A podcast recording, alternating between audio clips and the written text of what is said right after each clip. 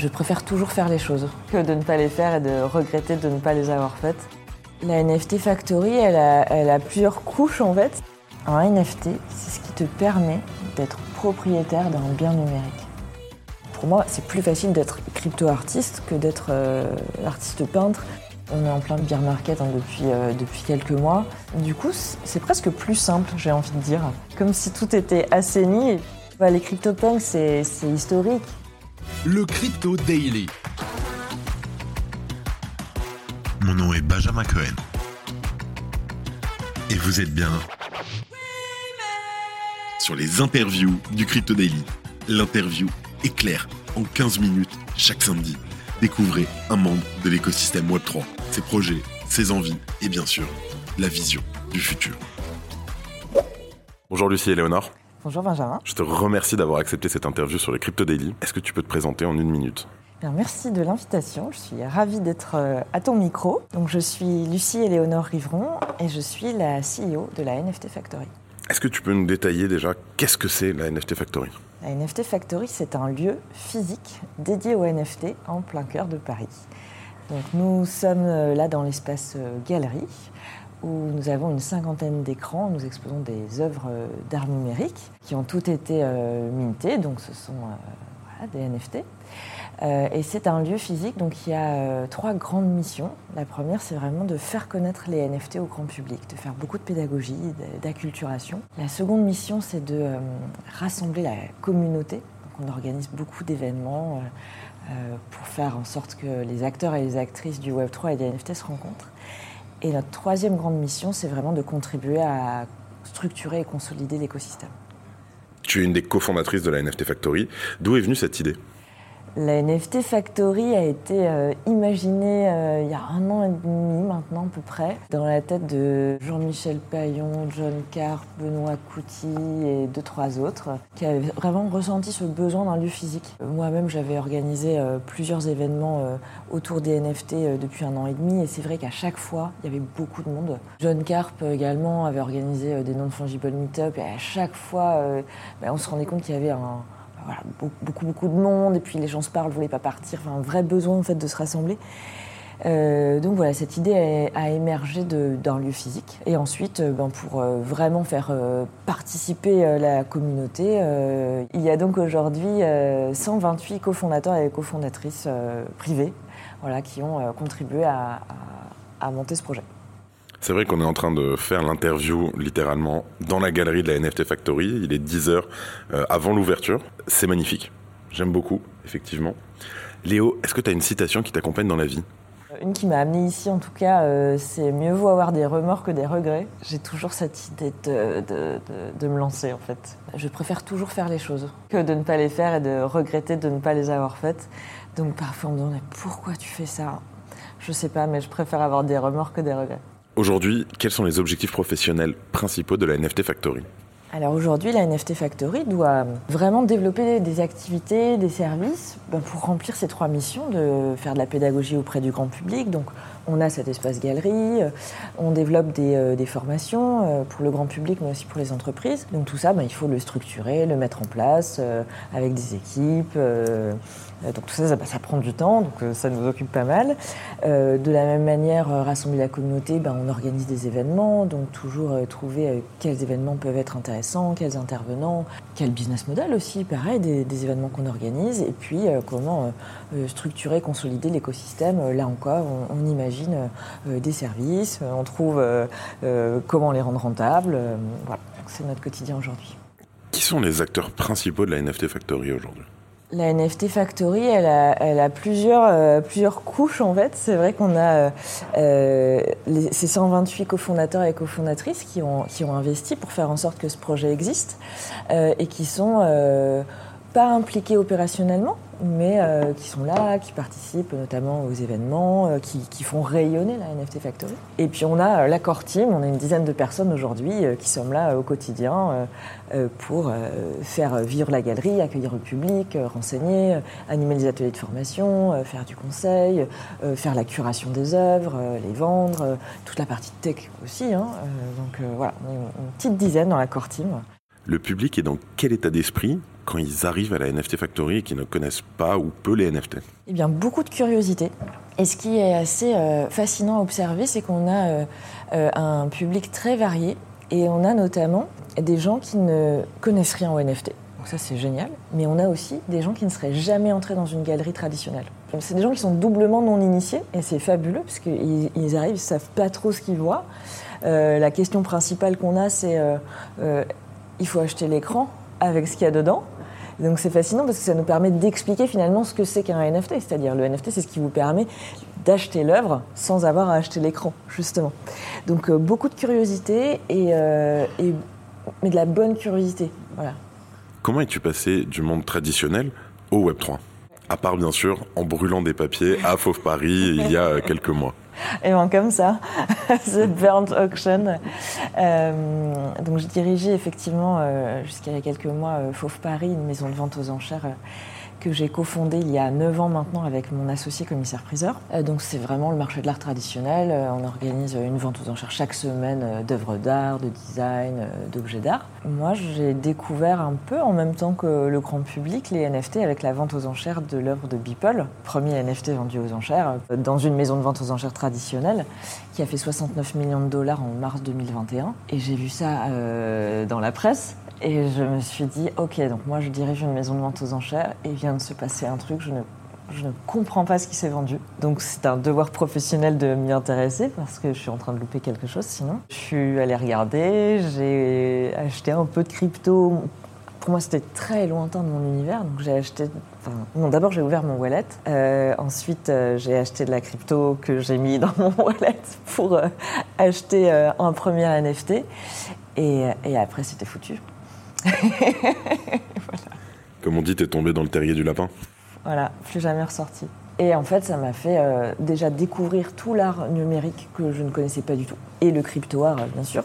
Mais euh, dans le marché de l'art traditionnel, avant les NFT, il n'y avait pas du tout d'art numérique. Il n'y avait pas de marché de l'art numérique. En tout cas, en second marché, pour les ventes aux enchères, moi, je n'avais jamais vu passer ça. Donc, euh, j'étais passé, c'est vrai, complètement à côté de ce pan de l'histoire de l'art. Et donc, les NFT m'ont fait découvrir aussi ce médium, en fait, ces médiums. Et voilà, et, j'ai vu le, potentiel incroyable des NFT, euh, ben, d'abord pour l'art, et ensuite euh, en m'y intéressant de plus en plus près et, en creusant vraiment le sujet, euh, tout le potentiel que ça pouvait avoir de manière très large. On va faire un bond en arrière. Tu es une artiste de formation et de cœur d'ailleurs. Comment t'es-tu intéressée à l'art? Je suis tombée dans la marmite quand j'étais petite. Euh, j'ai grandi avec euh, notamment un papa euh, qui avait fait les beaux-arts et donc il y a toujours eu des œuvres chez moi et des livres d'art et je ne me suis pas intéressée, j'ai grandi. T'as grandi avec. Quel est ton artiste préféré? Alors c'est difficile d'en choisir un. C'est vrai que je suis très sensible aux œuvres de Morandi par exemple qui est un peintre italien euh, du début du XXe siècle, euh, qui peint euh, toujours la même chose. Il peint toujours des bouteilles de son atelier avec une extrême délicatesse. Et cette manière de magnifier tout en subtilité les objets les plus simples du quotidien me touche infiniment. Je ne connais pas Morandi, mais j'ai vu comment tu me l'as décrit. Je, je vais les regarder juste après. Quel a été ton principal échec cette année? J'aime pas trop, euh, j'aime pas trop l'échec. Euh. D'ailleurs, euh, chez Fauve, je disais toujours, la maison n'accepte pas l'échec. C'est paiement par virement uniquement. je pense que je suis pas très douée pour prendre du repos. Donc, je pense que mon principal échec de cette année, c'est de ne pas avoir pris de vraies vacances et que j'ai enchaîné Fauve Paris et la NFT Factory sans vraiment de transition. Qu'est-ce que tu fais aujourd'hui au quotidien en tant que CEO de la NFT Factory? Beaucoup de choses. c'est un, job à, multiples visages, euh, celui de CEO, et puis surtout c'est un job qui évolue euh, euh, en fonction de l'âge de la société. C'est un peu comme quand on est parent, hein. le job de parent c'est pas le même pour un nouveau-né qu'avec un ado. Donc c'est vrai que j'étais CEO de Fauve Paris et qui a 9 ans, bah, c'était pas du tout le même job qu'être CEO de la NFT Factory aujourd'hui. La NFT Factory, on a ouvert il y a trois mois, donc il y a beaucoup, beaucoup de choses à faire. Et puis surtout, il y a beaucoup de choses à imaginer. Donc aujourd'hui, euh, très concrètement, euh, bah, il y a une bonne partie euh, financière, il y a une, énorme partie de management, parce qu'en plus, bah, il a fallu recruter, constituer une équipe qui travaille au quotidien, structurer tout ça, donc ça va prendre beaucoup de temps en fait. Manager mon équipe, mettre en place des process, et puis incarner la NFT Factory aussi. Je vais pas mal défendre les NFT, le Web3, euh, en parler, que ce soit ben, ensemble à des micros, sur des tables rondes, dans des euh, learning expeditions auprès des grands groupes, etc. Donc euh, vraiment de- de- d'incarner à la fois euh, la NFT Factory, mais aussi euh, en toute humilité la révolution euh, Web3 NFT. Imaginons que je veux présenter les NFT à ma grand-mère. Comment je lui explique rapidement qu'est-ce qu'un NFT Eh bien, mamie, un NFT, c'est ce qui te permet d'être propriétaire d'un bien numérique. Quel conseil donnerais-tu aujourd'hui à un artiste qui souhaite se lancer dans le monde de l'art digitalisé? Euh, déjà de créer des œuvres numériques. Je lui conseillerais ensuite de se créer un compte Twitter euh, et de commencer à suivre d'autres artistes, euh, de commencer à suivre des collectionneurs euh, de crypto-art ou euh, de photographie, euh, etc., pour voir vraiment comment l'information circule, comment les goûts se forment, qui collectionne quoi. Souvent, les artistes se collectionnent entre eux aussi, parce que c'est vrai que le fonctionnement des intermédiaires du Web 3 est très différent du fonctionnement du marché de l'art traditionnel. Est-ce que c'est compliqué de devenir crypto-artiste? C'est compliqué d'être artiste, pense tout court. C'est pour ça que moi, malgré ma formation euh, artistique, euh, je ne suis pas artiste aujourd'hui. Je, je- je trouve que c'est un, engagement de vie euh, quand même très impliquant. Est-ce que c'est difficile d'être crypto-artiste? Je pense qu'au contraire, les NFT sont une formidable opportunité pour les artistes numériques d'enfin pouvoir vivre de leurs œuvres.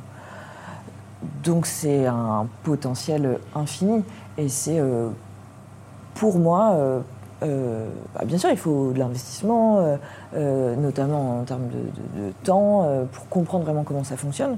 Pour moi, c'est plus facile d'être crypto-artiste que d'être artiste peintre et de devoir trouver une galerie, faire des foires, des expositions. Pour moi, aujourd'hui, c'est plus facile de percer en étant crypto-artiste qu'en étant artiste traditionnel. Merci d'écouter le Crypto Daily.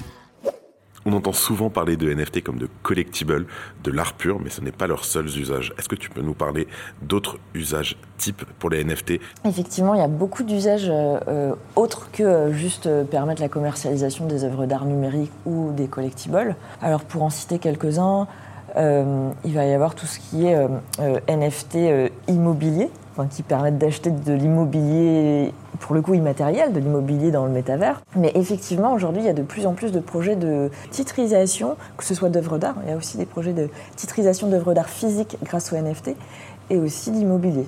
Euh, il y a aussi tout ce qui va être traçabilité de biens physiques euh, grâce à des NFT qui vont être reliés aux biens physiques soit par des systèmes de marquage, soit par des systèmes de puces euh, NFC et qui vont permettre euh, ben, une, une authentification d'un bien physique et de pouvoir le suivre tout au long de sa vie. Beaucoup utilisé euh, euh, notamment par l'industrie du luxe euh, qui va ainsi pouvoir certifier la provenance des biens, que ce soit un sac à main, une montre, etc. Et de pouvoir suivre, que le certificat puisse suivre la vie de l'objet physique sans qu'on ait l'identité des propriétaires. Donc ça, c'est hyper intéressant.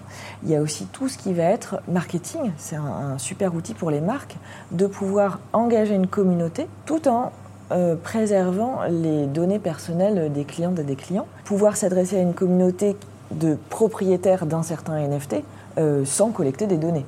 Donc ça, c'est ça, c'est vraiment chouette. Et c'est euh, là, on touche aux fondamentaux du Web 3 euh, de la protection de la vie privée. Et c'est quoi le futur des NFT pour toi? Si je le savais.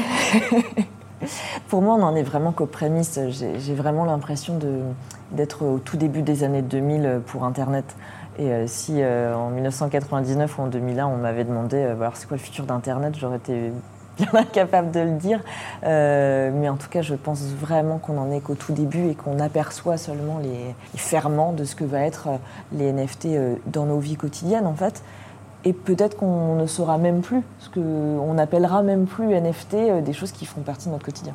Et qui seront en fait euh, des NFT, euh, enfin basés sur cette techno des NFT, mais on n'emploiera même plus le terme. On peut dire qu'on commence à gratter la surface. Quoi.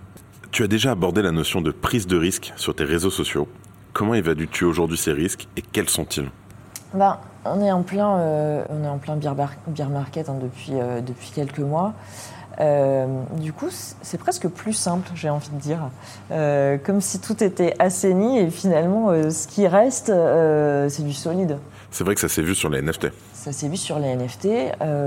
les NFT qui permettent la commercialisation d'œuvres d'art numérique, euh, ben, on voit que ça résiste bien. Les, même des, petits, euh, des petites variations dans les codes des artistes, mais, mais la plupart des artistes sont toujours là et continuent à vendre des œuvres. Donc on voit que l'art résiste. D'ailleurs, comme dans le marché de l'art traditionnel, c'est-à-dire que dans les périodes euh, difficiles, souvent l'art est une valeur refuge. Donc on voit que c'est le cas là encore. Et puis, et puis ce qu'on dit toujours, c'est que dans des marchés peut-être aussi euh, volatiles, il faut investir ce qu'on est prêt à perdre.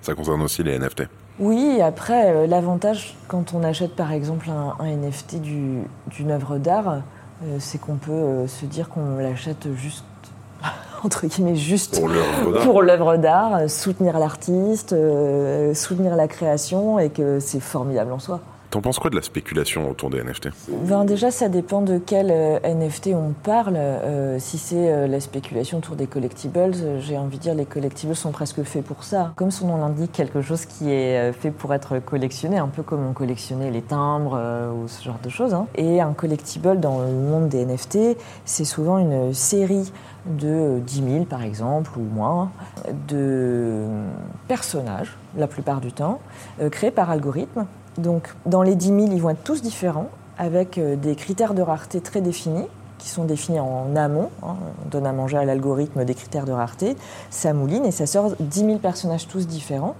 Euh, qui vont ensuite euh, être collectionnés.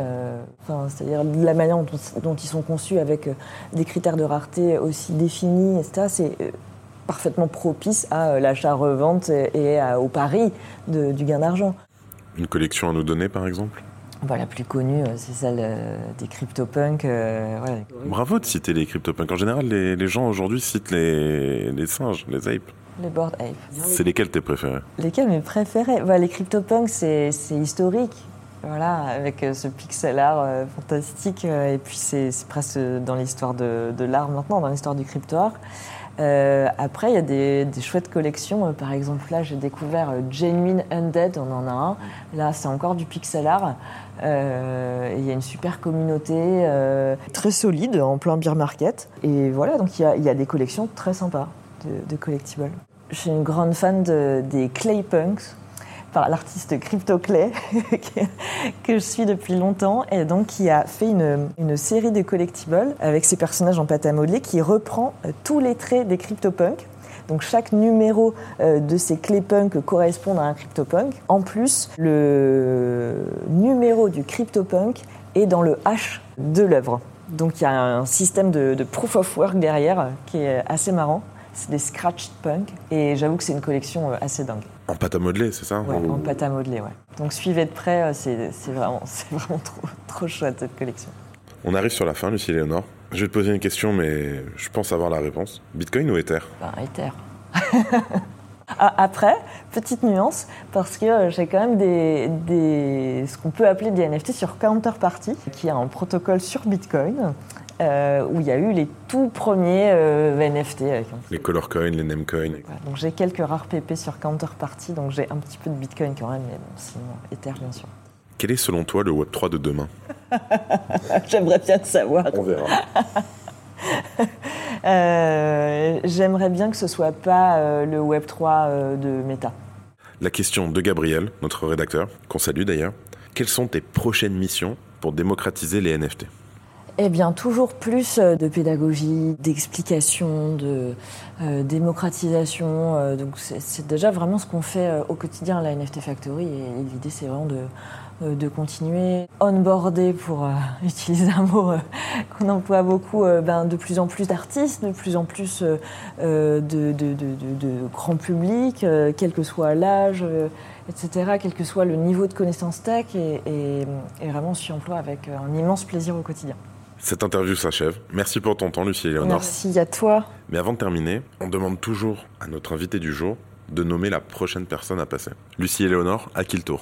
Eh bien, écoute, euh, je crois que j'aimerais bien écouter euh, Jean-Michel Paillon, qui est également euh, très impliqué dans la NFT Factory, qui vient euh, tout juste de quitter Ledger pour lancer un gros projet dans les NFT, qui va sans doute, là encore, renforcer et aider l'écosystème. Donc ouais, j'aimerais bien, j'aimerais bien l'entendre.